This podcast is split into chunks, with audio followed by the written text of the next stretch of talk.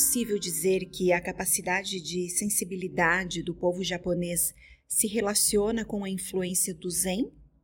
Bom, creio que as coisas se imbricam, né? Elas são uh, manifestamente uh, complexas porque o Zen nasceu na China. Nós vamos ver muitas coisas que estão no Japão, que vieram da China, e os costumes dentro dos monastérios também vieram da China. Aí, pelo ano 1200, é, 1227, quando Dogen retorna da China para o Japão, ele introduz nos monastérios hábitos que nem se sonhava ter no Ocidente, como escovar os dentes, ou lavar-se quando se vai no vaso sanitário. Os monges levavam um pequeno balde consigo também com água, porque tinham que lavar-se, que é um processo mais eh, higiênico do que o processo antigo, que era usar eh, pedaços de madeira ou pedras.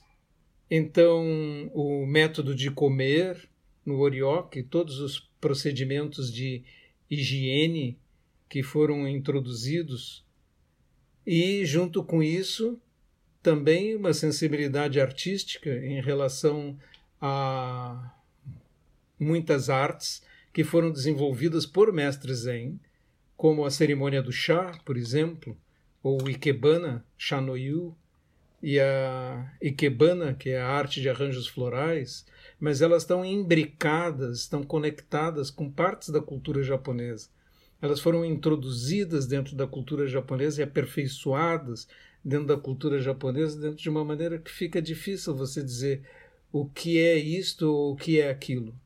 Sabemos coisas que vieram da China porque podemos observá-las dentro dos mosteiros chineses, mas existem muitas diferenças hoje entre a prática do Shan chinês e do Zen japonês.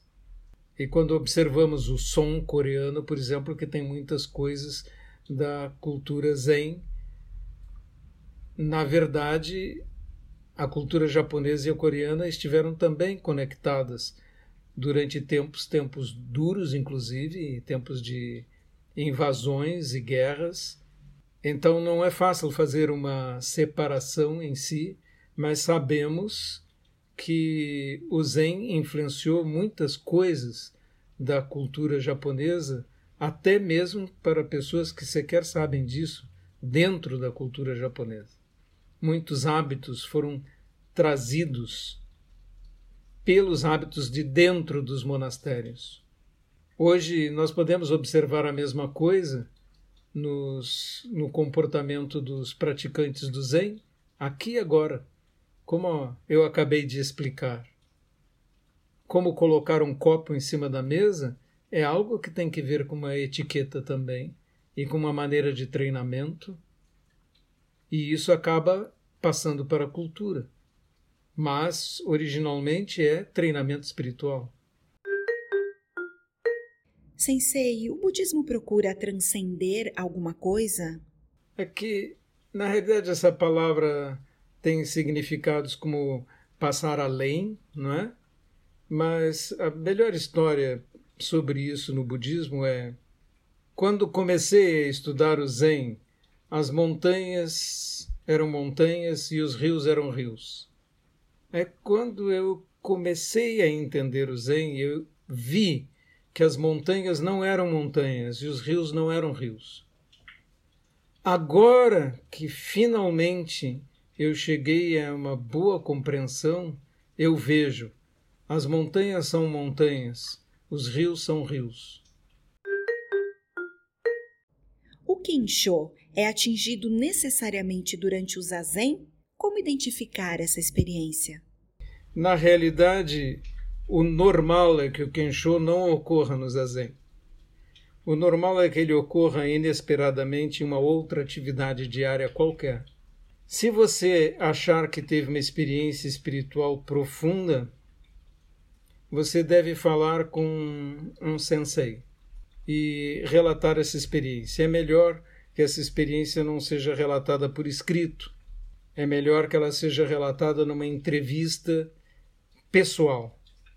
Na circunstância da pandemia que estamos tendo agora, algumas pessoas têm me escrito. Eu vejo que existe uma certa dificuldade, mas tenho tentado conversar a respeito é, por telefone e algumas vezes é uma experiência legítima, outras é um samadhi profundo, outras é mera ilusão e algumas vezes é uma experiência marcante que propicia o início de uma outra etapa no caminho. Cada pessoa tem experiências muito diversas e diferentes. Relate ela ao seu professor só alguém que já teve uma experiência desse tipo pode entender o que está acontecendo com você. Sensei, o senhor poderia comentar sobre as quatro nobres verdades? Bom, acredito que nós temos no YouTube alguns vídeos sobre as quatro nobres verdades e agora mesmo no app existem quatro vídeos disponíveis, cada um falando sobre uma das nobres verdades. Como é um tema demasiado repetido, eu recomendo a quem não conhece ainda que entre no app Zen Daisen e, como já está ali disponível vídeo explicando sobre as quatro nobres verdades, quatro vídeos, é, utilize essa facilidade para não repetirmos aqui para todos que já ouviram antes.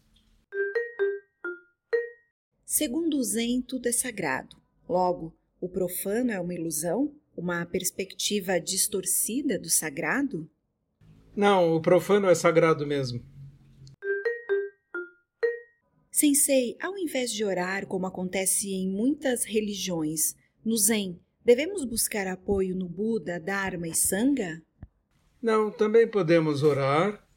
Por exemplo, quando vamos fazer a refeição, recitamos o verso das cinco contemplações. Recebamos esse alimento, conscientes dos inumeráveis esforços necessários para que chegue até nós. Examinemos a nossa prática para ver se ela é digna dele. Recitamos essas coisas. Isso tem a mesma função das orações. As orações servem para conscientizar, criar um clima, focar sua mente, e elas são bastante úteis, sim. E são utilizadas também como meios de prática no Zen. Usem.